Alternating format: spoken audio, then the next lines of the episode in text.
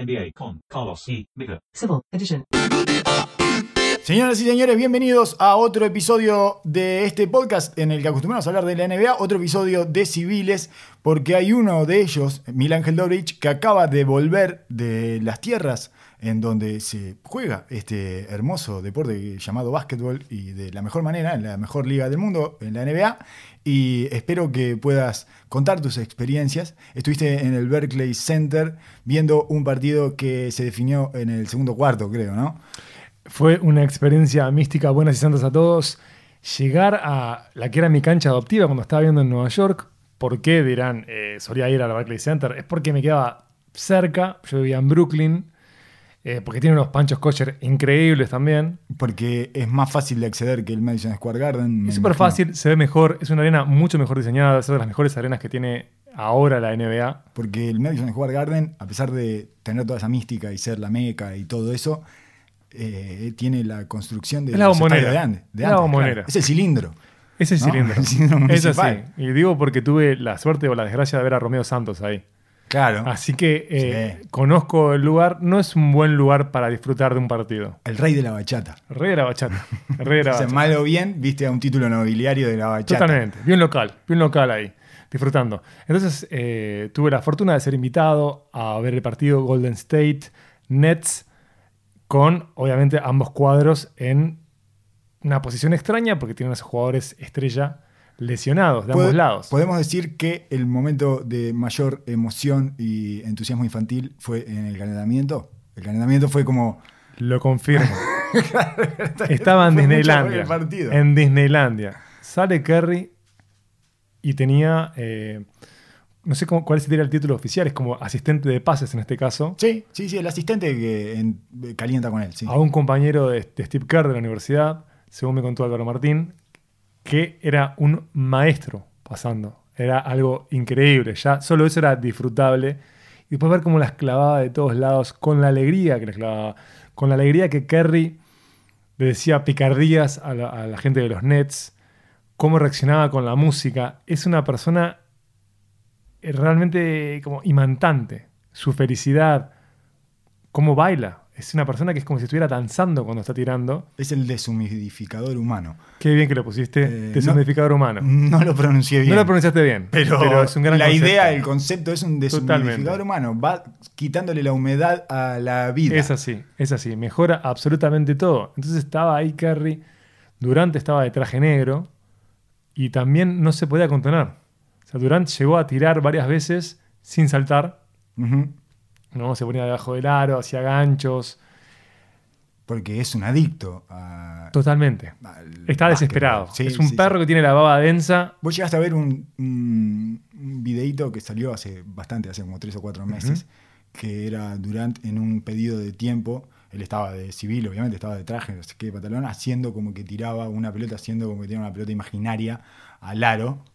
Eh, donde, bueno, después lo retuiteó LeBron James y dijo: eh, Todas las personas que verdaderamente vi. gusta jugar al básquetbol se pasan haciendo esto. Vas a la panadería y lo haces, pasás por una puerta de tu casa y lo haces, tirás por abajo, Claro. haces ese tipo de cosas. El gesto de tirar Sí. y de moverse y no sé qué. Y es que verdaderamente no lo podía controlar, era como una necesidad en esa instancia y LeBron James lo corroboraba como El de, juego reconoce al juego. de true, eh, de true hoopers, ¿no? Claro. Los verdaderos Claro. eh, adictos de esto. Totalmente. No dejamos de hacer esa eh, especie de. No dejamos, dijo LeBron, no, no, no, Claro, no yo, que trato de no hacerlo. A veces cuando estoy solo en mi casa y sé que no hay nadie. Sí, lo sé. Sí, hago una bandeja, claro, Claro. Hago una bandeja como Kairi, tiro este, cambio de mano, tiro, y toca, el acrílico, todo, todo en la cabeza, ¿verdad? Es imposible no, no, no entender eso. Es imposible entender eso. Pero- a la gente que no juega al básquetbol hace guitarras en el aire. Bueno, esto es igual. Exacto, es como la air guitar. Exacto. Es- ese tipo de cosas, o la batería que no está, o no sé, los tamboriles, no sé qué, qué harán. Sí, pero es que vos estás dentro de un partido imaginario y tenés que hacer esos gestos para, para poder rendir en ese partido Exacto, imaginario. Tenés que, tenés que anotar y todo, tenés que hacer Y todo. entonces que- estaba muy cerca del parque, increíblemente, y podía ver, por ejemplo, a Steve Kerr. Steve Kerr estaba laburando, hablando con Mike Brown, a una distancia en la que nunca estuve. E, e insisto, esta era la cancha a la que yo más iba, y por supuesto que mis entradas eran entradas de 30 dólares. en entradas. Sí, lejos, sí, sí, en la sí. Ibas al gallinero. Totalmente. Sí. Era, era así. Eh, y acá no, acá estaba al lado. Estabas invitado. Nunca, mira que he visto muchos partidos de la NBA en mi vida. Nunca en mi vida eh, experimenté lo que experimenté esa noche. La gente de cerca resulta infinitamente más atlética que a la Oh, distancia. Sí. Yo sé que es ridículo, suena mal, parece como una estupidez, No, pero no, es infinitamente más atlética de cerca. De cerca es irreal. Sí, claro, lo rápido que son, lo, Lo que flotan. lo que saltan, claro, sí, lo, cómo se chocan los cuerpos, no, ese tipo de es cosas. increíble. Eh, y, pero in- increíble ver a. Que es un jugador del que nunca diría esto, de Andre Jordan. Sí, sí, sí, sí, claro, que ya está washed, pero, sí, pero, igualmente. pero cuando salta. no, es una locura, es una locura. es una locura. O Draymond Green. La cualidad atlética. O sea, Sí, sí, sí. tiene sí. una velocidad que es demencial. demencial, que no lo noto en la tele, que no, que no notas eh, desde un monitor o desde lejos, pero de cerca. Es todo inverosímil. Entonces, como si yo estaba totalmente en éxtasis ahí, que le agradezco mucho a Borja Alto Aguirre por haberme invitado al partido. Una entrada que nunca podría haber pagado en mi vida. Sí, que no sé si incluso se pueden pagar, porque en general son esas entradas que son para las corporaciones. Ni siquiera sé si un individuo. No, esta se puede pagar. un Esta se puede pagar, se- Esta ¿ah, se sí? puede pagar y tenés que gastar seguro más, más de 600 dólares seguro por estar ahí. Seguro. Le, le tenés que romper todos los expendios de comida si se termina en el segundo o cuarto del partido. Imagina- por 30 puntos. Imagínate. Es una cosa que los, eh, los que tenemos la cabeza de rata clase media no podemos dejar de pensar que se me fueron 600 dólares y se terminó el partido y sacaron 30 puntos en 15 minutos. Si gastás ese dinero es porque obviamente tenés mucho más. Sí, no, sí. No puedes pagar una entrada de ese tipo, es una Evidentemente. es descabellado. Y fue una mega fiesta que, como éxtasis extra, tenía a Álvaro Martín trabajando ahí. Ya escuchar la voz de Álvaro Martín me genera un efecto perro de Pavlov. Babiás. Sí, sí, sí. Felicidad. Inmediatamente. Es felicidad automático. Automático. Es el hombre que tiene las muletillas más hermosas del básquetbol.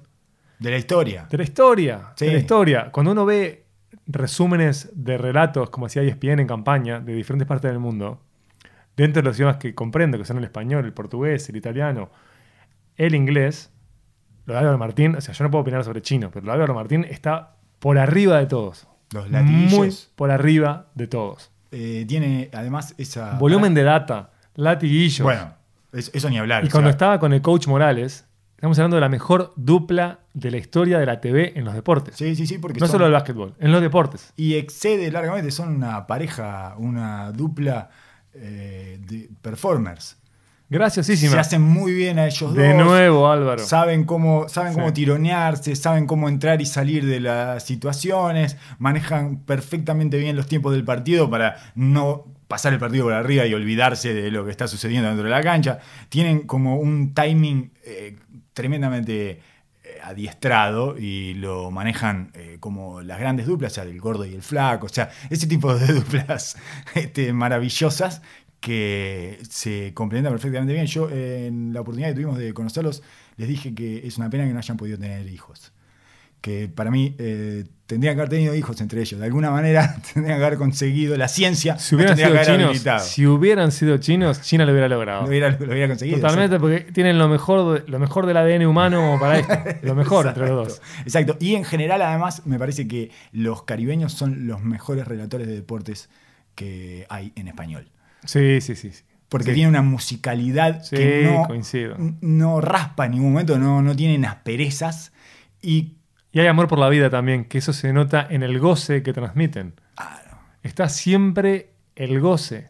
sí, sí, sí. Hay una, una- el- eh, por, por delante de todo hay un disfrute y un entusiasmo que Sí. el resto de los países de habla hispana no, no podemos Apagados. replicar. No, Sí, sí, sí. apagados. Los españoles a veces son eh, Sí. así de entusiastas, pero igual no son, no tienen esa musicalidad.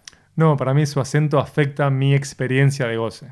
Estoy seguro que si sos español debe ser fantástico. Sí. Pero No, son mí- divertidos, Son divertidos. pero no tienen, eh, la musicalidad no tienen esa cantidad interminable de latiguillos que son como todos eh, sacados de Estamos pensando, dichos populares. Estamos pensando en madrileños nosotros lo que pasa. Sí, ¿no? sí, sí, Capaz que estás con alguien del sur, oro, te da oro todo el tiempo, toda la Eh, picardía. bueno, Pero claro. Estamos pensando así son como. más de- isleños, sí los, sí. los canarios, los andaluces.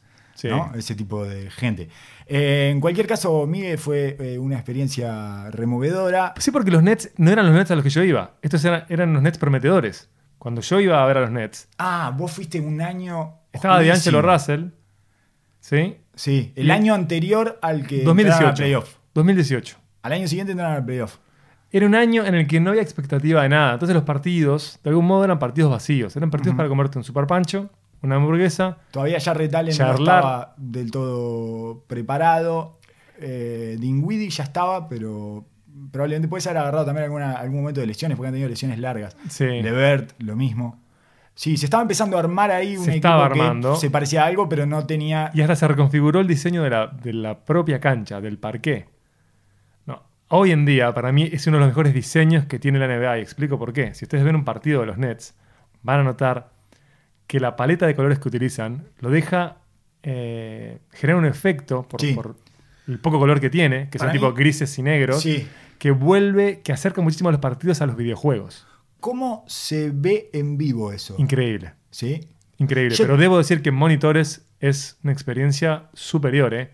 Superior porque realmente lo sentís cercano al videojuego. Para mí, a- ¿sabes a lo que me hace acordar a mí? A ese tipo de películas toqueteadas, simil comic, Sí, eh, Sim City. sí. y, o 300. Sí. Ese tipo de. El, el juego de colores me hace acordar de eso. Tiene un problema que es que Sí. el equipo visitante siempre resalta más que el local.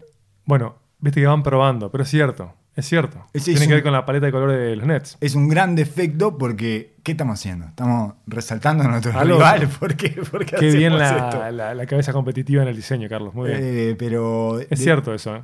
Lo, Golden State era mágico verlos así. Mágico. Y Houston, Uh, un rojo. sí, es increíble. Un rojo estalla devora ahí. todo, devora todo. Claro, Preguntale a. Coca-Cola. Devora todo. Exactamente. Todo. Sí, sí, Harden Es el negativo de Papá Noel. Boston ahí. queda increíble también. Sí, es cierto. es cierto. Entonces eh, queda, es como un halago a tu rival. Jordan jamás hubiera permitido una cosa así. Totalmente. Lo probaba una vez y. ¿Qué no, estamos haciendo? No, no, ¿Qué saquen, no, Pero, Michael, salió una fortuna de esto. ¿Por qué le estamos dando vida a Que se esto le da vida. acá? Acá Se se, se pasa mal, Se claro, los acá a pasar mal. Pero eh, yo creo que el Barclays Center es un lugar al que se va a pasar bien y está esa cuestión de bienvenidos, no somos los Knicks. Exacto. Eh, y hay una parte como de, eh, acá somos cool. Totalmente. Acá se disfruta de la experiencia. Esto es eh, el Es básquetbol. Sí, claro, claro. Ya, ya no es New Jersey, esto es Brooklyn, esto es Brooklyn, ¿no? Está esa cuestión eh, como de bohemia y también de resistencia. Yo me acuerdo cuando vivía en Brooklyn, el eslogan era Brooklyn Strong. Como de la gente de ahí, de los Brooklynites, creo que se dice. Sí. Eh, está ese orgullo. Somos fuertes. Porque, digamos, claro. Aguantamos los inviernos. Todo. Los servicios que no funcionan. Todo, todo. Tardamos un huevo en llegar a Manhattan, pero aguantamos todo, todo. Así que fue una experiencia, pero increíble desde todo punto de vista, que me dio ganas enfermizas de ver más partidos. Y cuando estuve en Filadelfia, casi tuve la chance de ir a ver a los Sixers, pero finalmente no pude. Oh, esa es una experiencia completamente diferente. Totalmente porque es de verdad, es mucho más cercano a América Latina. Es como ir a ver a los Celtics. Es, un lugar en el que el público está candente, está comprometido con su cuadro. se involucra, pero además es de esos equipos, de esas hinchadas, por llamarlo de alguna manera, de esos públicos que eh, muy rápidamente se pone en contra de sus propios jugadores. es el equipo que más sí. rápidamente se pone en contra de sus propios jugadores. Al punto que este, esta temporada son eh, el equipo que tiene mejor récord de local. Tienen el récord de local de Filadelfia es 25-2. Pues Sí. el, hace dos partidos, o sea, iban 23-2. Ujú. eh, le- los Bulls, le- que es un pésimo equipo, pero bueno, le remontaron un partido, se pasaron por 4 o 5 puntos y los empezaron a abuchear. Empezaron a abuchear un equipo que casi no han visto perder. O sea, la misma gente que paga las entradas y no ha parado de ganar a su equipo, lo empezaron a abuchear. Es cierto que eh, de visitantes ha sido escandalosamente malos los Sixers. 9-19 de visitantes. Tienen eh, ganaron la misma cantidad de partidos que. eh, menos partidos que los Charlotte Hornets. Tengo una teoría, Por tengo ejemplo, una ganaron la misma cantidad. de- tienen el mismo récord que los Knicks de visitantes. Mirá para que te des trágico. cuenta de lo hecho pedazos que están de visitantes. Sí. De cualquier manera, si vos vas a un estadio y pagás consuetudinariamente una entrada y no paran de ganar, eh, con- con- tenés que viajar para eh, abuchearlos. ahí, ahí te han dado todo. Hay que laburar, hay que hacer horas, horas y horas. Te han- de, de local te Si dieron te dan todo. felicidad en casa, no puedes hacer eso. Ya está, claro. Nunca, Pero eso es Filadelfia. Esa es, es como eterno. La ciudad de Rocky. La ciudad de Rocky. Clima en contra, escaleras. La ciudad de Rocky. Duro. Dura. Eh, Linda. La verdad que es una linda ciudad, para mi sorpresa, para un ser humano lleno de prejuicios como yo. Cuando encontré eh, como coordenadas europeas, la comparan, yo te dije la otra vez, eh, la designan como la Barcelona de Estados Unidos. mm, Y tiene una cosa como de Washington DC, tiene que ver para mí con el diseño de determinadas calles, con el diseño de museos. Tiene, una- tiene coordenadas europeas, indiscutibles. Pero después tiene para mí la clave de por qué los Sixers ganan, que son los Philadelphia Steaks, este, que son, es como carne mechada con queso. Todo tapado. Creo Para que los es rivales, los Es rivales eso. juegan constipados. Exacto. Y es Está una- todo mal, no se sabe dónde viene esa carne, que la comen esos refuerzos. Es la clave Y para que además trae queso adentro, entonces Sí, debe sí, ser sí, un masacote que no digerís nunca. Me hicieron una pregunta otro día. ¿El queso Filadelfia es de Filadelfia? ¿Y sabes qué? No lo pude resolver. No lo pude resolver. El queso Colonia es de Colonia. El queso Colonia es de Colonia, sí. Sí, es verdad. Pero eso. de Colonia que. Eh, eh, creo, creo Alemania. que. No, creo que. Creo que de Suiza. ¿No? Ah, no, estoy pensando en Gruyère ahí. Bueno, no sé. Debe ser, sí. No sé. eh, ¿Para qué nos metimos esto del queso? No, no, no. no. Eh, volvamos a Filadelfia. De hecho, estuvieron. Sí. Lo último que pasó en Filadelfia fue que. Ya podemos entrar a hablar de la NBA un poco más abiertamente. Fue que. Abucharon a Joel Embiid. Hmm. Eh, porque, bueno, Joel Embiid estuvo haciendo algunas declaraciones, no sé qué. No le sigo mucho en Instagram a Joel Embiid, la verdad es que no sigo ningún Instagram. Yo no creo que es Instagram. sano no participar de la cuenta de Joel. Porque también hay mucha cosa con la pareja en la cuenta de Joel. Yo como administro las cuentas de NBA Vera Basket en Instagram, sigo a muchos jugadores y se ven cosas. Creo que es mucho más traumático la de eh, Joaquim Noah con su pareja, que es brasileña, y él le dice picaña de apodo. Que- ¿Picaña? sí, sí, sí. Creo que es mucho más duro eso. Es un poco despectivo. Si él no sabe. Es un corte él de no carne. sabe, exacto. Él, él- él- él- él creo, que no lo, creo que no lo entiende del todo. Algo lo entiende, pero creo que del todo no lo entiende. Sí. Y Joel eh, también tiene, tiene como muestras de afecto que yo no quiero ver. Yo, yo cuando sigo algo de la, de la liga, quiero ver cosas de la liga. ¿no? sí, sí, sí, sí, sí. Yo, Que eh, puede ser peleas este, teatrales, ¿eh? puede ser Joel Embiid sentando a otro jugador, no Ah, ningún sí, como pasó con quién es que él tiene un Carl Anthony Towns. con Carl Anthony Towns. Cat. Exacto, sí, sí, sí, que él tiene un beef permanente con Carl Anthony Towns. Y que, bueno, en definitiva, eh, no, no, no, no tengo eh, mucho más para contarte que lo abucharon. Después eh, yo le invito a un partido tremendo, tremendamente agresivo. Los terminaron aplaudiendo, obviamente, porque le ganaron a los Clippers. Cosa que no es demasiado raro, porque cada vez que han sido llamados en partidos especiales eh, en los que se está por derrumbar todo, ganan y toman oxígeno y después se vuelven a caer Claro. y así han pasado. En realidad eh, hemos hablado de esto ya eh, bastante en diferentes episodios. El- ahí tiene un problema geométrico Filadelfia eh, adentro de la cancha, que es que como es esta especie de eh, Selfton Brown, la experiencia de Selfton Sí. Brown, que es Elton, Elton Brand, eh, Selfton Brand, debí decir, eh, Sí. es Elton. Brand, eh, sí, viéndose en diferentes avatares.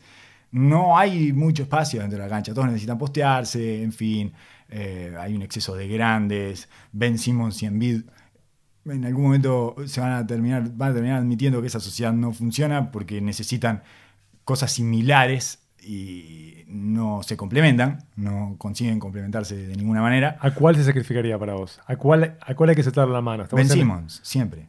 Estoy de acuerdo con vos. Siempre me quedo con. Embiid, Sí. siempre me quedo con Embiid. Más allá de todas Sus potenciales lesiones, su corta vida, es con Embiid. Es con Embiid y es ya. Sí. Para mí tenía que haber ido a buscar a Chris Paul y romper todo. Porque si están all-in, están por segundo año consecutivo all-in, bueno, quememos todo. Si no sale, no sale. Exacto, quememos todo. Y si nos van a echar a todos, además. Sí. Si quedan afuera en primera ronda, que es algo que no es del todo descabellado, los van a echar a todos. Sí. Lo van a echar a Elton Brand, van a echar, a, bueno, por supuesto, a Brett Brown. Entonces tendría que haber ido. Lo que pasa es que eso lo tendría que haber hecho Elton Brand por sí mismo, porque Brett Brown está comprometido con hacer funcionar ese dúo, porque es el compromiso que él adquirió hace muchos años atrás. Por eso es que hay que descabezar a los empleados con historia. Estoy dando una eh, clase rápida Leadership, de, management. de gerente asqueroso que, que aprendí de muy joven porque tuve un gerente de, de un piloto de tormentas, como se llamaba él a sí mismo, en una de las empresas en que trabajé y me contó todos estos trucos. El primero es eh, descabezar a los empleados con la historia. descabezarlo porque tienen limitaciones. En este caso, Brett Brown no puede imaginar un mundo en donde se separen Embiid y Ben Simmons porque es lo que la misión que le dieron a él, hacer de, estas, eh, de estos dos jugadores eh, dos superestrellas que lleven a Filadelfia al lugar más alto. Por lo tanto, si vas a separar a Ben Simmons y a Joel Embiid, tenés que sacar a Brett Brown. Sí. Además de que ellos dos se han encargado de dejarlo mal públicamente. Brett Brown eh, dijo que al principio de temporada dijo que iban, eh, Ben Simmons iba a, a tirar de afuera este, esta temporada iba, y que estaba, iba a poder tirar algún triple y no sé qué. Ben Simmons nunca tiró un triple, o sea, tiró dos triples. Eh, Él dijo que tenía que tirar más y no tiró nunca más, de tres, en toda la temporada. Eh, y bueno, así se pueden citar. Son increíbles las trabas mentales que tiene ese, ese muchacho, ese caballero. Ben Simmons me parece que está aterrado de fallar. Claro. Es exactamente lo contrario a Kobe Bryant, ahora que todo lo comparamos como- con Kobe Bryant. Kobe Bryant era el hombre que volvía del ridículo, volvía de las llamas del ridículo, se sacaba las cenizas Como todo alfa, apretaba el botoncito y quedaba en cero. y tomaba de vuelta las riendas de la épica. Entonces eh, salía de la dimensión del ridículo y volvía a la, a la épica sin problemas. Y además sabía que en los highlights te muestran las ganadas. Pero además tenés que estar dispuesto Totalmente. a eso. Es- Y Ben Simmons me parece que siempre fue demasiado lindo y no puede tolerarse a sí mismo en situaciones en las que, por ejemplo, ante Tocumbo queda eh, sometido repetidas veces. Sí. Giannis es un tipo que tira de tres y no le pega al aro, va a la línea de libre y tira airballs. Y tiene un una detalle- cantidad de situaciones en las Sí. que todo el mundo le toma el pelo y eso, y él aguanta. Ben Simmons se depila las cejas. Solo quiero decir eso. Casi ninguno eh, no se depila las Se cejas. ahora. depila en Bid, está con las cejas salvajes y verdaderas. Embiid, sí, sí. Tenés varios jugadores dominantes. Yo sé que vos sos un experto en eso además, pero el otro día estaba mirando Marcus Smart se depila las cejas. ¿En serio? Sí, y creo que fue lo que le arregló el tiro. Eso parece Estas son que- las mejores teorías del parece que eso fue lo que le arregló el tiro, sí, sí, sí. Le arregló Le- una buena depilación el tiro. Está Increíble. tirando casi como un 37-38% de triple cuando siempre tiró muy mal de tres. Y eh, no. Está bien, no hay, no hay fórmulas universales entonces. Hay gente a la que le daña. Yo lo pensaba lo de las cejas depiladas de Ben Simmons en relación a justamente Lo que- lindo. Sí, lo lindo y que te importe la mirada del otro. exacto. ¿no? Eh, si no, no te toca las Lo que pasa es que es parte de esta generación eh, de la cual están espantados todos los jugadores viejos, como pasa siempre, ¿verdad? Las nuevas generaciones entran al vestuario eh, filmándose a sí mismas y ese tipo de cosas y eh, subiendo posteos, más preocupados por subir el posteo que por ver, eh, hacer el scouting, ver lo que... Bueno, les pido, por favor, que escuchen el podcast de Conan O'Brien con Charles Barkley. Lo escuché cuando me volvía de Filadelfia a Nueva York. Escuchen esa entrevista porque va directamente en relación a esta idea que vos hablabas recién de los abismos que hay entre los jugadores de la nueva generación. Estos ya no son. Estos ya no son de Otra verdad. cosa, Siempre otra cosa, otra cosa. Otra cosa. Siempre pasa lo mismo. En cualquier caso, eh, para ponerte al día con el Sí, trade deadline, los 76ers no hicieron nada. Entonces completaron el banco de suplentes, básicamente con Glenn Robinson III y Alec Burks, eh, que le van a dar.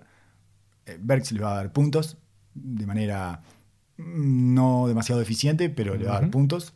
Y Glenn Robinson III le va a dar puntos en cancha abierta y alguna cosa más, pero no mueve la aguja demasiado. Esto, eh, después Milwaukee nada. Miami eh, llevó a. Pará, explícame lo de Milwaukee nada, por favor. ¿Cuál es la lectura que hay que hacer? que no Está quieren perfecto. tocar el pH. El pH está bien, claro, tocar está regulado. Es, no, eh, bueno, algo parecido pasa con los Lakers. No quisieron tocar el pH, evidentemente. Pero lo explicitaron los Lakers. Y sí, e- ese es el, el temor del trade deadline, es ese. ¿Qué pasa si alterás la química de tu equipo, de un equipo que viene con un récord histórico y con un, por ejemplo, tiene un net rating casi de 13 puntos, o sea, una diferencia eh, cada 100 posesiones de lo que le sacan a los rivales son casi 13 puntos, que es histórico, está eh, nivel Golden State Warriors pico de rendimiento. Ahí, por ahí. Después, tercero o cuarto atrás de dos o tres temporadas de los Golden State.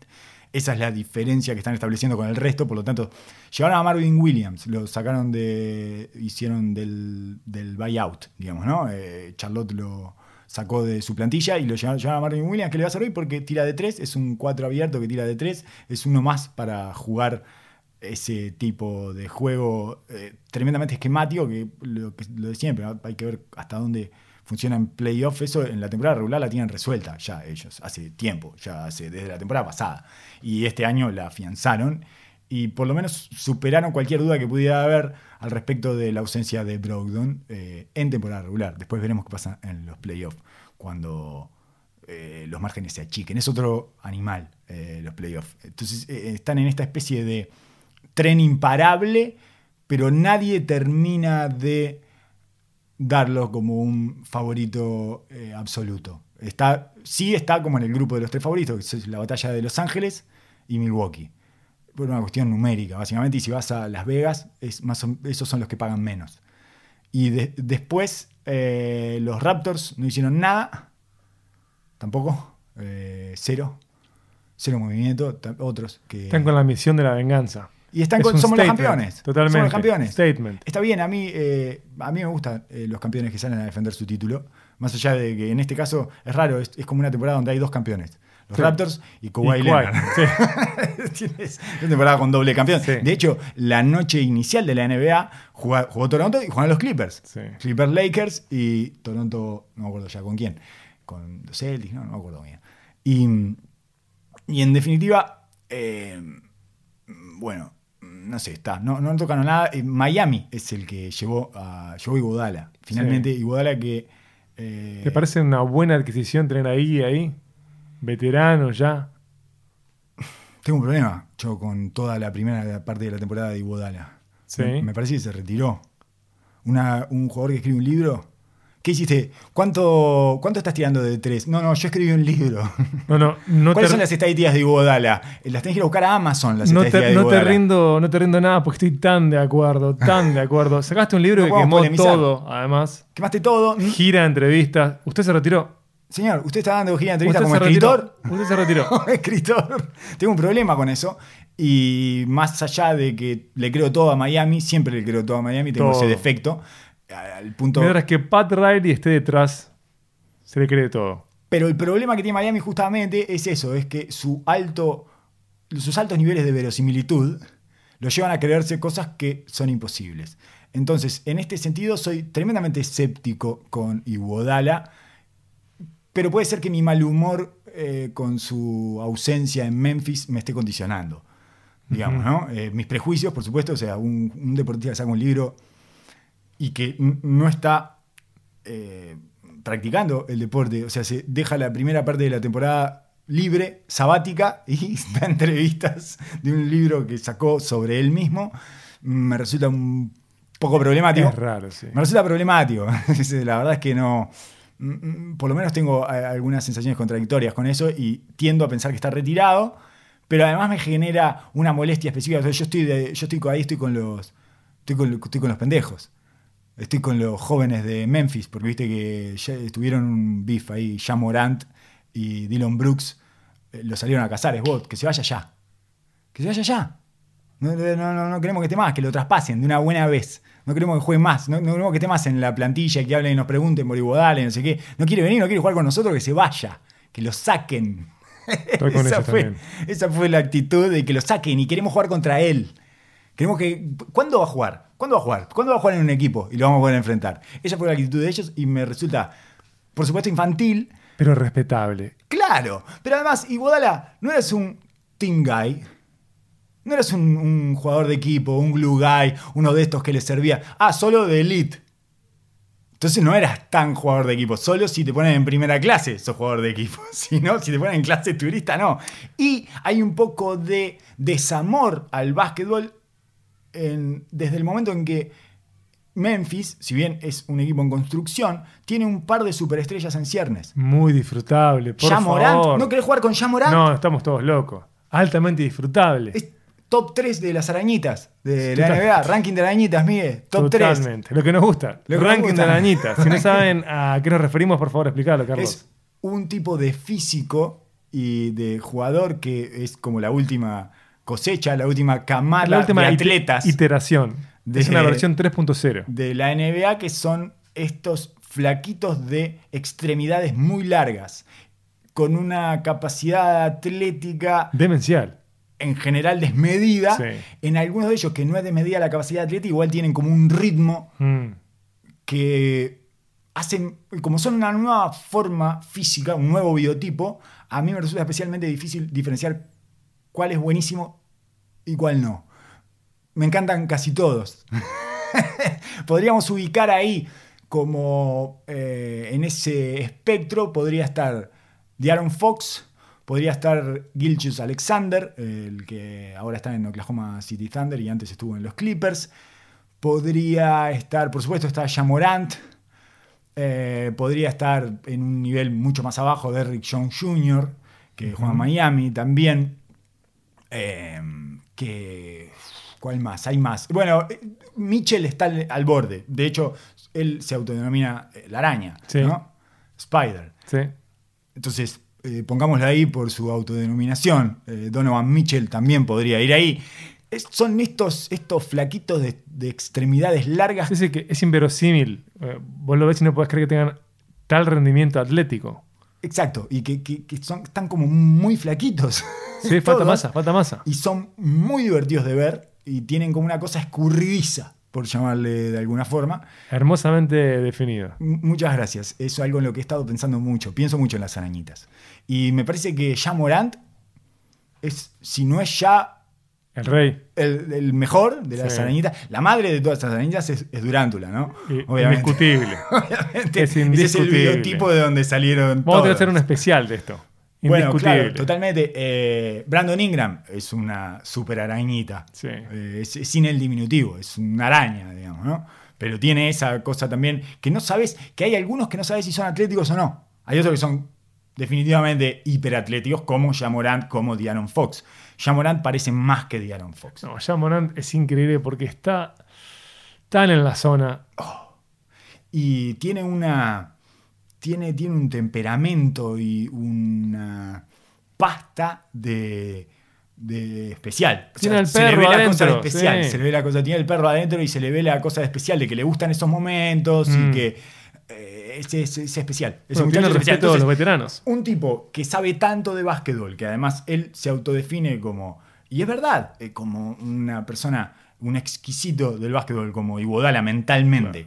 Nutrilo. No lo viste. Disfrutá de eso. No lo viste. Disfrutá, van a ser tres meses, cuatro meses, después te vas. Sí. Pero no podés jugar esos tres meses, cuatro meses con él y con Jared Jackson Jr., que es un proyecto interesantísimo. No, están divinos.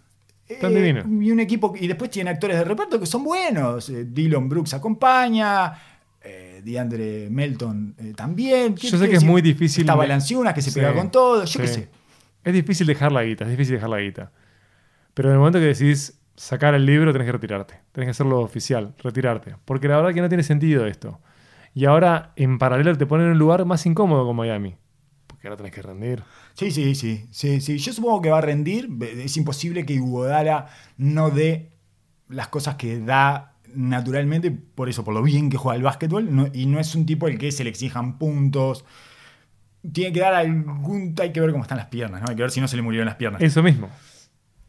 sobre todo defensivamente, eh, puede llegar a, a quedar como una suerte de Iguodala espectral, digamos, algo que remite a el Iguodala pasado, pero siempre va a tener sus manos rapidísimas, entonces va a robar dos pelotas, va a tener sus sellos. Es increíble que es un tipo cuya eh, cuyo, cuyo signature move, el, el- Ujú. la- el movimiento firma de él, el sello de Sí. él, es el strip, es la robada de pelota con manotazo para abajo. ¿Qué- qué- ¿Cuáles son los momentos estelares de Iguodala? ¿Ese o el- los triples que no la mete? Ah, sí. Que no la mete, pero tiene triples importantes. Sí. Mete triples, el triple, porque nunca lo defiende.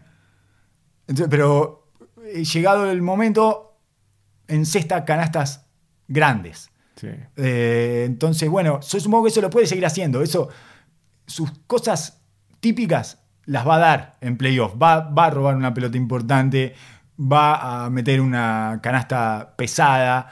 Ese tipo de cosas las va a hacer. No sé si va a tener la consistencia que estamos acostumbrados a verle y que ya no la tenía eh, la temporada pasada y la anterior hasta por ahí nomás. O sea, tiene como algunos partidos y otros no. Y esto me parece que va a ser un poquito menos. Y, y me parece que Miami se queda corto. Vamos a ver que cómo lo trata el padre tiempo. Ahí. Está invicto. Sí, sí, sí, está invicto. Eso es eh, Miami, que es probablemente el que hizo el movimiento más importante. El, hay, hay- hay- hay un, equipo que no, que no hizo ningún tipo de movimiento, pero que tiene la adquisición más importante de estas tres semanas, que es, son los Indiana Pacers, porque volvió el Adipo de la elección. Es de la lesión. cierto. Volvió Víctor Oladipo y está Muy siendo importante. traumático. Eh, su reinicio van 3-7 desde que volvió Oladipo. eh, porque bueno, tiene que reprogramar todo ahí, el funcionamiento. Indiana había funcionado muchísimo mejor de lo que todo el mundo esperaba, como pasa últimamente con Indiana bastante a menudo. Y están, eh, Oladipo, la vuelta de Oladipo le generó una incomodidad a todos, que es algo natural y lo van a solucionar. Van a llegar a los playoffs con un equipo bastante más natural, Mm. sí, y de manera eh, menos tensa, por llamarla de alguna forma. Hay toda una parte ahí que es que es el equipo de Sabonis. Ahora, Sabonis pegó un salto de calidad un poco más amplio de lo que ¿No se te pone esperar. feliz eso? ¿Eh? ¿No te pone feliz? Muy feliz, Muy tremendamente feliz. A mí me encanta Sabonis, no solo porque es el hijo de, Sí.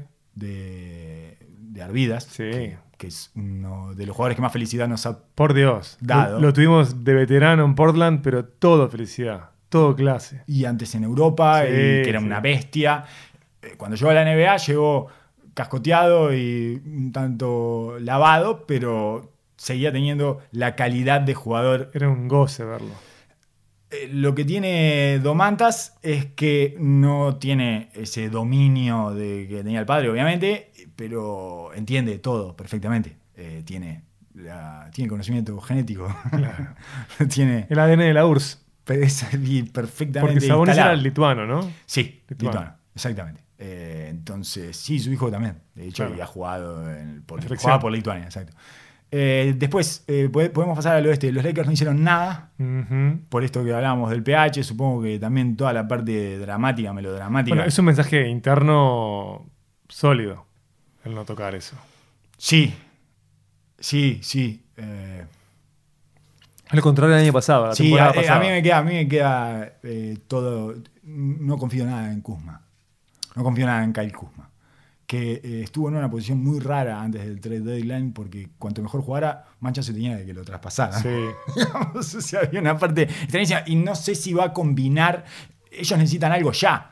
Los Lakers necesitan algo para ya. Sí. Y Kyle Kuzma a lo mejor necesita Te pregunto. dos o tres tem- postemporadas como para establecerse como alguien confiable. ¿Sí con el cabello teñido? Sí, sí, sí. No se puede confiar, no se puede confiar. Ya cambió cuatro veces. No de sabes pelo. quién sos, claro, no sabes quién sos, Y, es- y está completamente encandilado por las luces de Los Ángeles. Sí, no sabes quién sos. Se le ve Los Ángeles en el pelo. Eso que tiene es el reflejo de Los Ángeles. Es el, el- el seguidor, el cenital que está prendido siempre en su cabeza.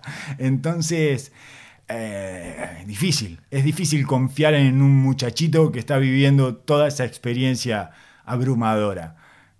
Bill Murray, por ejemplo, nos diría que esperáramos dos años. Totalmente. Pero LeBron James no puede esperar dos años. No. Es ahora. Ni Lebron ni su cabello.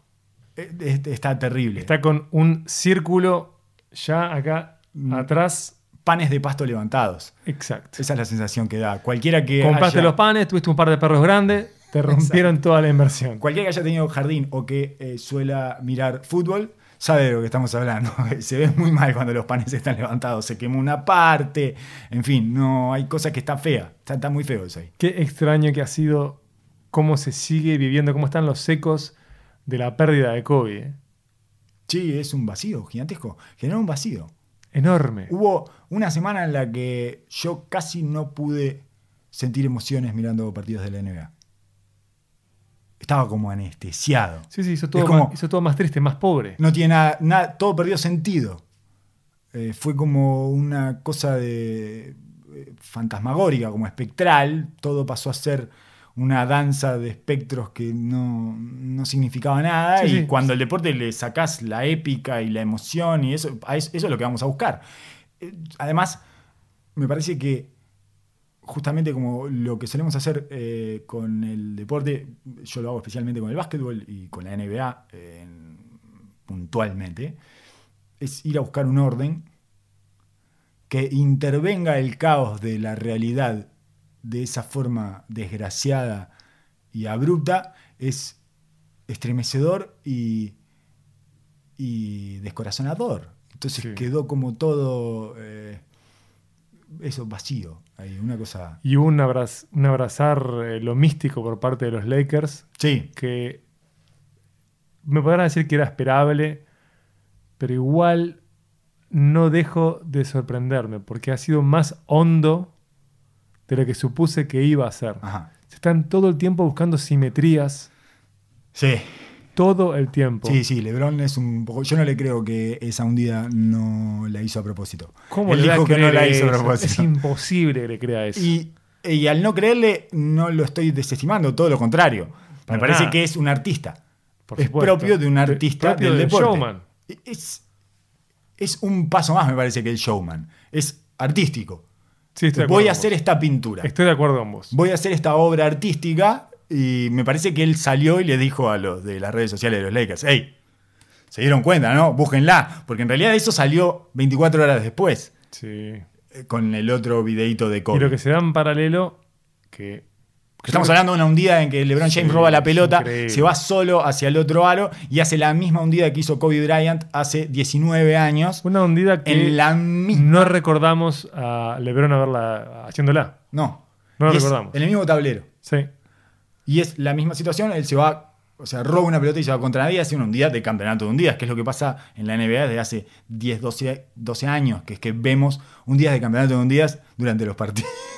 Sí, y lo que no se ha explotado para mí periodísticamente es el negocio vinculado a la pérdida de Kobe. es raro. Para mí están en- ayer hablábamos eso con un amigo. Para mí están en un problema o una renegociación de derechos y eso. No hay ni camisetas. No habrá camisetas propiamente de Kobe, pero hay camisetas institucionales de los equipos que hacen referencia Sí. al número de Kobe. Lo Pero la camiseta de Kobe- Golden State hasta los Lakers. Las camisetas de Kobe no están, dicen que es como por respeto. Yo creo que deben estar en una negociación con la familia. No sé cómo, cómo se arregla ese tema de derechos. Debe ser tremendamente complicado. Debe haber abogados eh, trabajando mucho al respecto. No tengo ni idea, pero no quiero dar números, pero el- la suba de ventas que hubo asociada a la muerte de Kobe fue demencial. Claro. Cuando cortemos, te digo los números. Sí, sí, sí, sí. Es espectacular. Vas a dejar a todo el mundo en vilo. Y que Eh, lo tra- podremos final tratar más adelante. No, no se lo va a decir. Claro, quédense con nosotros, ¿eh? Capaz en que cualquier corta. caso, Sí. los Lakers han tenido una temporada inesperadamente maravillosa y sin ninguna participación de la soap opera angelina de los últimos años. Lo tenían todo perfectamente controlado hasta que este melodrama irrumpió Sí. de manera dramática. Eh, Disculpa, fue un adjetivo eh, especialmente torpe. Inadecuado, sí, Sí, pero sí, nos pasa a todos hablando, che. Sí, sí, Seguí para adelante, pisa fuerte. no me juzguen. Eh, entonces, es, a, a mí me sorprende igual lo funcional que fue esta temporada de los Lakers. Totalmente. Estábamos acostumbrados a que los Lakers fueran un chiste. Desastre. Era un chiste, era, era gracioso ver esa disfuncionalidad. Y eso incluía al año en que llegó LeBron James. Y Terrible. hasta esta misma temporada, donde Magic se baja sin avisarle a nadie. No, un To- desastre. todo ese desastre que hizo Magic. Un desastre. Y lo han logrado mantener. Bueno, la, eh, perdieron en la off-season, claramente. Mm. Kawhi jugó con ellos. Este, y sin embargo, han logrado mantener. En, me parece que por eso también no tocan nada. Porque es. ¿Qué vamos a hacer que pueda mejorarnos definitivamente y que no arriesgue esto que hemos conseguido, que es un clima inesperado para Los Ángeles Lakers en los últimos años. Entonces, me parece que prefirieron dejar todo de ese tamaño. A diferencia de los Clippers, que fueron a buscar a Marcus Morris Sr. y es un físico de hombre más, básicamente, ¿no? Lo, eh, se deshicieron de Mo Harkless, que es la mitad del dúo Pequeñas Cosas, la otra mitad de Sandino, Mm, ¿verdad? Que sí. antes jugaban en, en Portland. Y y básicamente lo que están llevando es un cuerpo más que además la está metiendo de tres, está tirando 43% de triple Marcus Morris en esta temporada. Pero me parece que es una persona más, un hombre más que se puede parar delante de LeBron James. Que no sucede eso con Mo Harkless, que es defensivo y atlético, y es de esos que parece que sí, que se va a poder parar, pero al final no.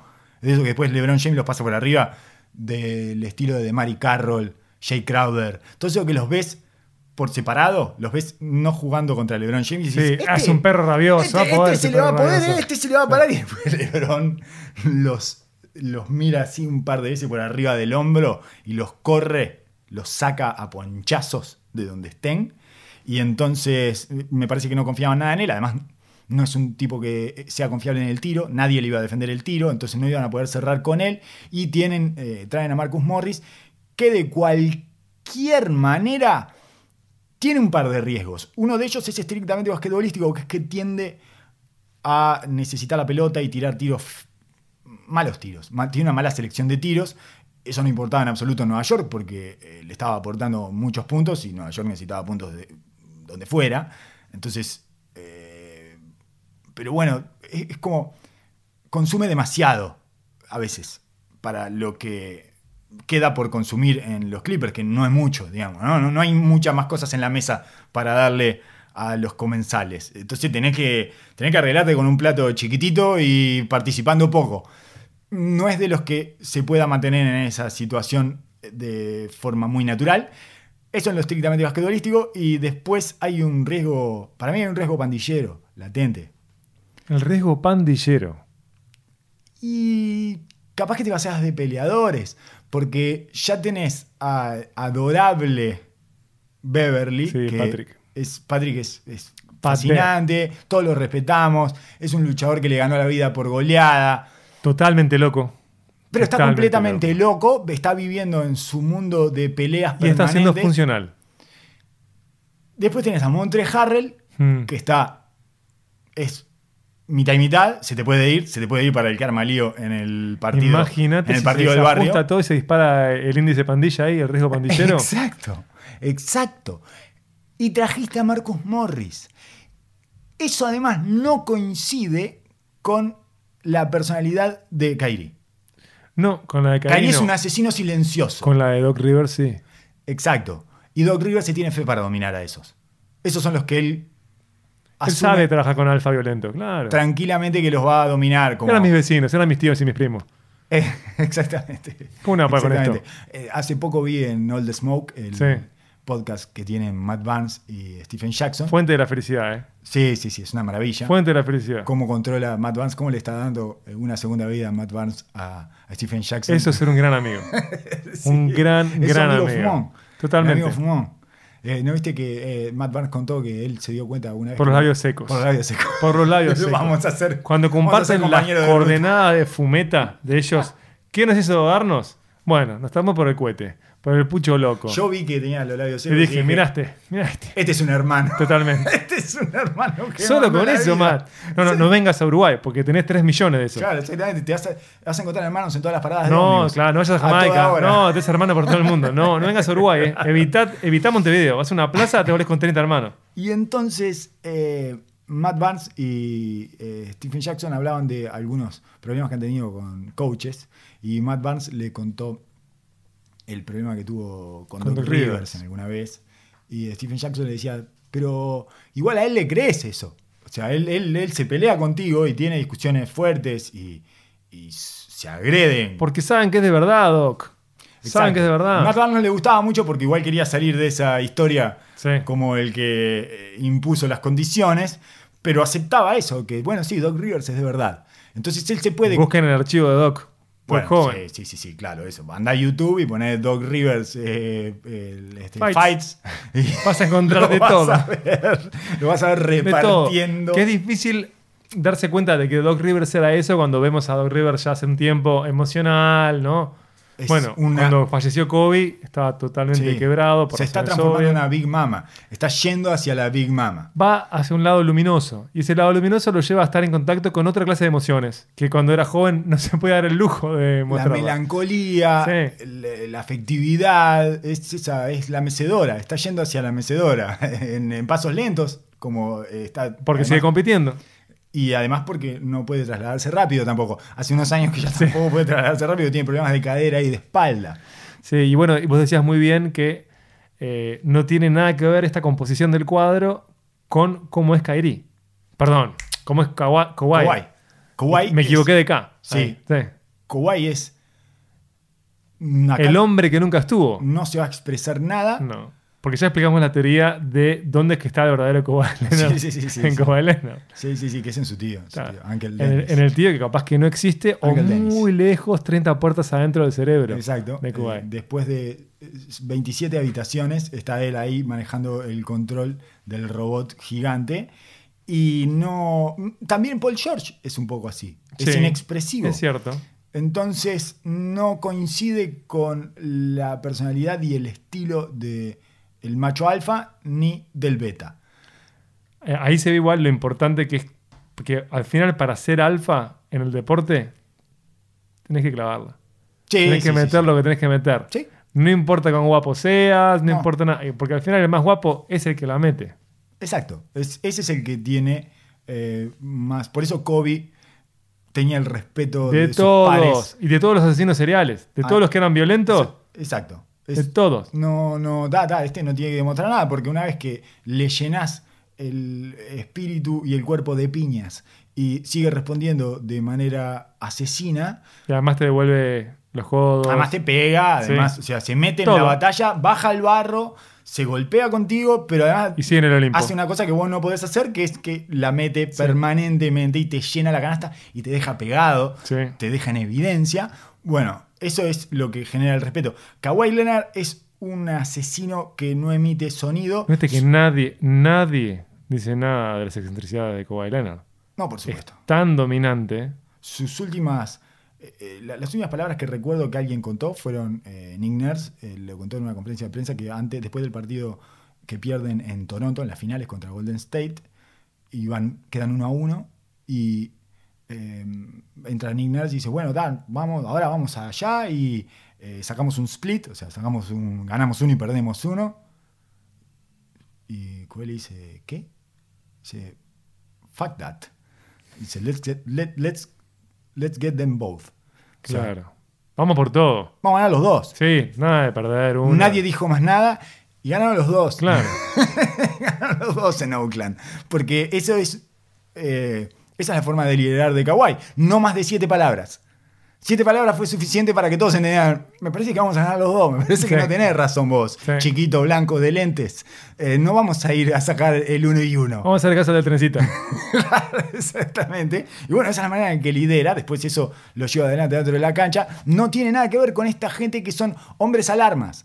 Son todos hombres alarmas. Ya tuvo su momento Marcus Morris, primer partido que juegan los Clippers, y ya tuvo su momento con Joel Embiid, faltando dos minutos y medio, en un partido que pierde nada más, y entonces y él se empuja, y los tienen que separar, y no sé cuándo, porque tiene un problema que Teatro, arrastrando de teatro. otro. Ya, ya, ya prendiste la alarma, ya.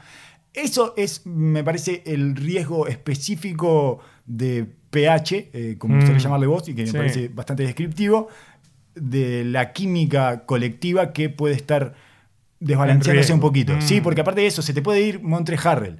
Montre Harrell está al borde de, de irse a eso, de irse al peleador que- de pick-up. Capaz que se soluciona con pastillas, ¿eh? Con una buena visita sí, psiquiatra. y quedan todos funcionales. Eh, bueno, así que interesante lo de los Clippers. ¿Y qué más? Y después, Houston. Houston es el. Houston recuperó una identidad de excéntricos. Traspasaron a, a Clint Capela, entonces ahora Sí. son desembosadamente small ball. Es una especie. Houston está eh, en una. ¿Cómo llamarlo? Estamos en la era. Está en trance. Claro. Houston volvió a su etapa de trance, de secta. Houston, nosotros siempre lo, lo hemos descrito acá como una suerte de secta de los analytics. Vean los capítulos de Game of Thrones. Sí. Hay un capítulo de Houston de la temporada pasada que es maravilloso y que en realidad eh, nosotros jugábamos a esa narrativa desde antes de que sucediera, pero es, es mucho mejor que cualquier cosa que nosotros vamos a haber hecho así- o dicho. Sí. Así que véanlo, porque es bien de secta religiosa de los analytics. Y en realidad lo que sucede es que se estaba resquebrajando ese paradigma por falta de resultados, porque tuvieron que hacer algo desesperado que no coincide con su dogma, que es traer a Russell Westbrook.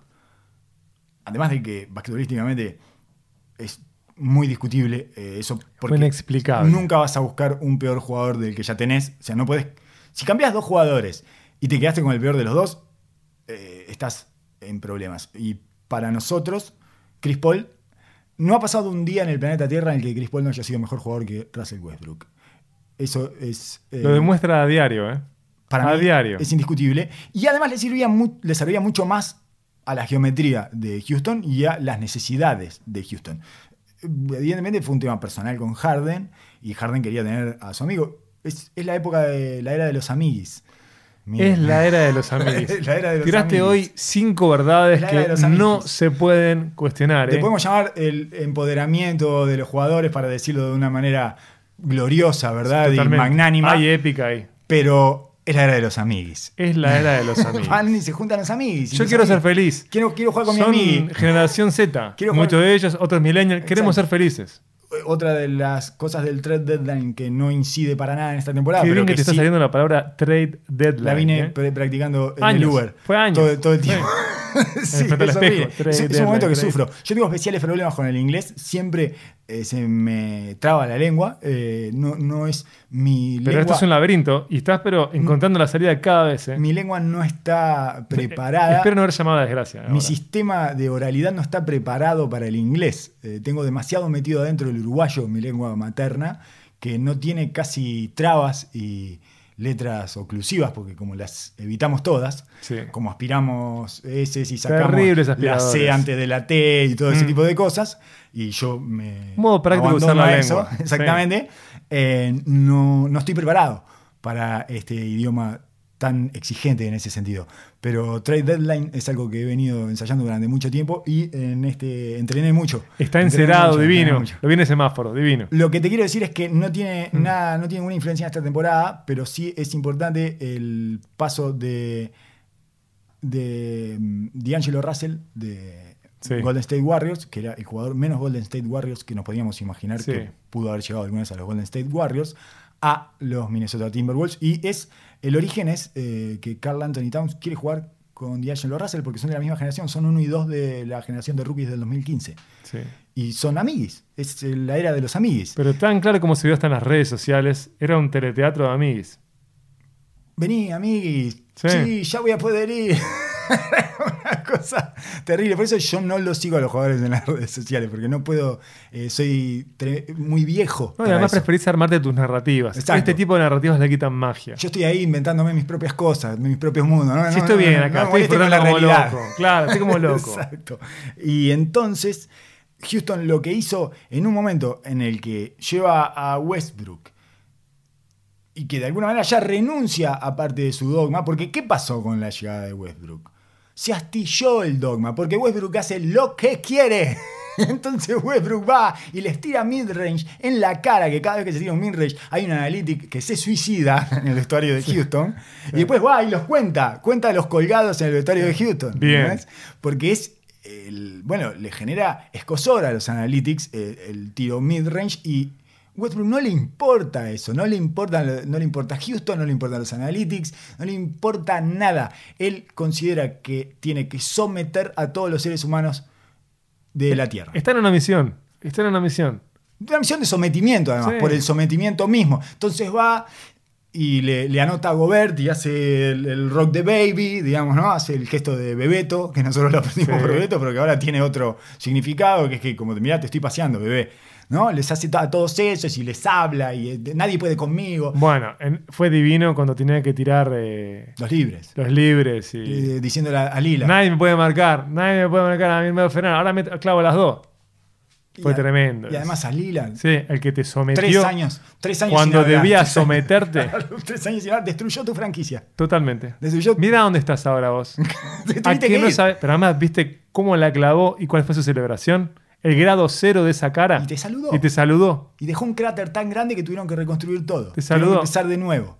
Hicieron explotar todo y TNT. te fuiste. TNT. Es Krypton. Y después decís De- eso y no la metes. Es el que hizo explotar tu planeta, hizo explotar Krypton. Sí. Y entonces. No, además no la metes en los tiros libres. ¿Qué pasó? Necesitaban para mí un golpe de efecto que los volviera a hacer creer. Además de que basquetbolísticamente no pierden tanto, porque como los hacen cambiar en la defensa permanentemente, Capela queda defendiendo a cualquiera lejos del aro, entonces no puede proteger el aro y no tiene el vigor y la presencia defensiva que podría establecer en una defensa que lo cubriera más. O sea, la defensa no está pensada para Capela. Cuando Claro. vos cambiás todas las cortinas, tu grande queda defendiendo a cualquiera. Por allá, lo que hacen las defensas, como por ejemplo los Utah Jazz, jamás hacen un switch con Rudy Gobert. Rudy Gobert está siempre recostado sobre la pintura. Claro. Es- los demás tienen que cubrir esa parte. Pero como Houston no piensa el básquetbol de esa manera, bueno, eh, lo llevaron a, a- a se- a la inutilidad a Capela. Esta noción del trance es excelente. ¿eh? Y volvieron al trance. Porque ahora son de vuelta una revolución. Están haciendo la revolución de nuevo. Están haciendo la revolución de los nerds, los científicos, y a su vez le abren el camino a Westbrook para que haga sus cosas. Sí, contextualizadas. Ahora hace sus cosas dentro del contexto. ¿Y qué pasa? Tenían un, un dilema basquetbolístico insolucionable, que era como Westbrook no, no la mete de tres, definitivamente, porque al principio se quisieron hacer creer ellos mismos que Westbrook la iba a meter de tres. De hecho, ya ni está tirando de tres, tira dos triples por partido. Así de irrespetuoso es con el dogma Westbrook. No tirar triples en Houston, no tirar triples en un equipo de Anthony, es un insulto. Pero Mirá, Westbrook no hay nadie que le pueda decir Mike que- D'Antoni de bigote jamás se hubiera permitido esto. Nunca. Nunca. Hubiera Es este echado. Mike sin bigote. Lo hubiera echado. Totalmente. Mike de bigote no, pero ni en pedo se fumaba esto. Pero nunca, jamás tuvo un macho alfa como Westbrook en su equipo. Tampoco. Jamás. Tuvo gente civilizada. Exacto. Incluso Kobe, que es un super macho alfa, es un tipo sofisticado y que le gustaba la sofisticación de Anthony. Igual lo echaron, ¿no? O sea, lo terminaron sacando. Carmelo Anthony es mucho menos alfa que Westbrook. En fin, ha tenido choques con diferentes jugadores, pero con Westbrook ni, si- ni siquiera chocas, porque Westbrook hace lo que quiere. No hay ninguna discusión en el medio. Es un tipo que impone sus necesidades y sus gustos. Y todos los demás tienen que acatarlos. Entonces, eh, lo que hicieron con esto fue un golpe de efecto. Están en una especie de trance, una especie de viaje cósmico, eh, un viaje de excesos, porque es llevar hasta el extremo su experimento. Son un experimento. Eso los hace más divertidos. Verdaderamente estaba un poco más aburrido. Ahora son experimentos, son enanos, o sea, antes era Blancapela y los cuatro enanitos, y ahora es la eh, emancipación de los enanos, básicamente, ¿no? Y son todos enanos, y PJ Tucker peleándose con eh, gente mucho más grande que él, todos cambian todo, se ha puesto más agresiva la defensa, y están en una suerte de eh, camino de eh, Hunter Thompson. Digamos, Para mí, Hunter Thompson claro. estaría orgulloso de este equipo. Vamos a llevar esta experiencia Miedo y asco en Houston. Así, Exacto. Fear and Loath. Así debería llamarse esta temporada. Ese debería ser el eslogan de los Houston Rockets. El tema para mí es con los experimentos como estos, es que dejan como una especie de sustrato. El valor está en quienes retoman los aciertos y quienes ignoran los desaciertos del experimento. Pero estamos seguros de que ese es el último tiro. Es un pacto suicida. Yo estoy empezando a sospechar que Daryl Morey Sí. ya sabía que se iba este año. Y por eso tuiteó lo de Hong Kong. ¡No! ¡No! ¿En Así serio lo de crees? conspirativo estoy. Lo creo en serio. Porque el nuevo dueño, Houston cambió de dueño hace dos años. Y el nuevo dueño, Fertita, es un megalómano, lógicamente, como casi todos los dueños de, eh, Personas muy exitosas. Sí, con mucho dinero, que les ha ido muy bien, que tienen muchos alcahuetes, pero ¿sabías que en el, en el estadio de Houston está el- la gigantografía de Harden, la de Westbrook y la de Fertita? ¡Oh, mi A ese Dios! nivel. A ese nivel. Mike D'Antoni no renovó contrato, es el último año Sí, de contrato sí. de Mike D'Antoni. Por eso. Y para mí, Mike D'Antoni y Darryl Morey tienen un pacto suicida. Esa es mi hipótesis. Para mí son Telma y Luis. Son Thelma Están y acelerando hacia adelante. O sea, están huyendo hacia adelante, lo que se llama huir hacia adelante. Cuando estás atrapado y huís hacia adelante es acelerar. Vamos a llevar esto al extremo. Nos vamos a sacar las ganas de llevar esta experiencia, este experimento. Este experimento que nunca se podría haber hecho, nosotros lo vamos a hacer. Y como Mike D'Antoni está convencido de que él no pudo ganar en Houston porque no se animó, porque no se animó a ir a fondo con su experimento, está fascinado con esta experiencia mística y extrema en la que se han envuelto. Por lo tanto, los Houston, que siempre es igual, los Houston Rockets siempre son mucho más divertidos de hablar que de ver. Sí. Porque después los partidos son trancados, porque es todo uno contra uno ellos y todo contra uno su rival. Porque como ellos cambian todo en defensa, eh, ante las cortinas no hay pick and roll. De todas maneras, esto es, es más divertido eh, de ver incluso, porque pasan cosas raras como que Rudy Gobert defiende todo el partido a Russell Westbrook. Porque lo ponen, ponen al grande, eh, por lo menos fue lo que hizo Utah, Mm. pasó también en algunos momentos con, con los Lakers, ponen al grande con el que no tira, Claro, porque todos los demás tiran. claro. Entonces, para que tu grande no quede persiguiendo gente por allá afuera, lo pones con Westbrook. Y ya no pueden doblar más a Harden, lo que estaban haciendo en la temporada, no, lo pueden doblar de inicio. Eso, eso lo consiguieron. Consiguieron el antídoto para eso ahora que son todos chicos, porque Harden la saca, eh, o sea, se la da a Westbrook y Westbrook rompe y hace doble de bandeja. Está tirando un 70% en la restricted area, del lado del aro Westbrook, desde que eh, se sacaron de encima Capela. Entonces, Está interesante. Está, Está interesante. funcionando para ellos. Para mí no va a funcionar, No va a funcionar en el lógicamente. Pero no importa. El valor, insisto, va a Para ser mí no para a quienes retomen vivos. este experimento. No pueden llegar vivos. No van a llegar vivos. Para mí no van a llegar vivos porque ¿qué es lo que pasa con esto? El desgaste físico termina comiendo. Tienen que jugar 30 partidos más y después playoff contra gente mucho más grande que ellos. A las piñas. Es a, Es a las, las piñas. piñas, sí. Todo el tiempo a las piñas. Pero es un experimento. Lo están llevando al extremo y está toda esta narrativa atrás. Pseudo al, al borde de lo religioso, sectario, y todo parece tener sentido. Eh, Como cuando uno está dentro de una secta. Mientras que estás en la secta, todo tiene sentido. Exacto. Así que ante esta. Estaban en una especie de explosión en cámara lenta y decidieron acelerar. Es lo mejor que nos pueden otorgar. Me parece que Houston no nos puede dar nada más. Es lo mismo que me pasa con Boston, que ya no espero nada más en los trade deadlines con Boston. Antes esperaba que Danny Ainge hiciera cambio. Está bien así. Estoy en paz con lo que me da Boston. Son un equipo competitivo durante la temporada regular y son eh, siempre el caballo negro de los playoffs. Ojo, cuidado, porque te pueden dejar afuera, así que. Y todos sabemos que no van a ganar un anillo de ninguna manera. No me importa, estoy bien. Estoy bien, los puedo disfrutar así. Antes tenía como una ansiedad porque Danny Ainge hiciera los movimientos claves eh, y catalizadores para ponerse a competir de verdad por un anillo, pero está bien así. Ese es más o menos el resumen eh, de la NBA que tiene tres grandes favoritos en este momento, inclusive para las apuestas de Las Vegas, Lakers, Clippers, Milwaukee. Y después tenés los tres retadores en el oeste, que son Houston, Denver y Utah. Eh, y tenés a Dallas, que es peligroso en una primera ronda. Y que es lo que todos queremos ver. Todos queremos ver a Luca en playoff. Luca, en Ayer playoff, volvió Luca. Por favor, sí. Y en el este es un poco más difícil de saber, pero Toronto, Filadelfia, Boston son los retadores de Milwaukee. Esa- ese es el panorama al que nos vamos a enfrentar dentro de una semana cuando vuelva a la NBA después de estos siete días de abstinencia, amigo, porque ahí vos y yo tenemos una gran diferencia. Yo no consumo el All-Star. Es cierto, a mí me da toda felicidad. Toda No felicidad.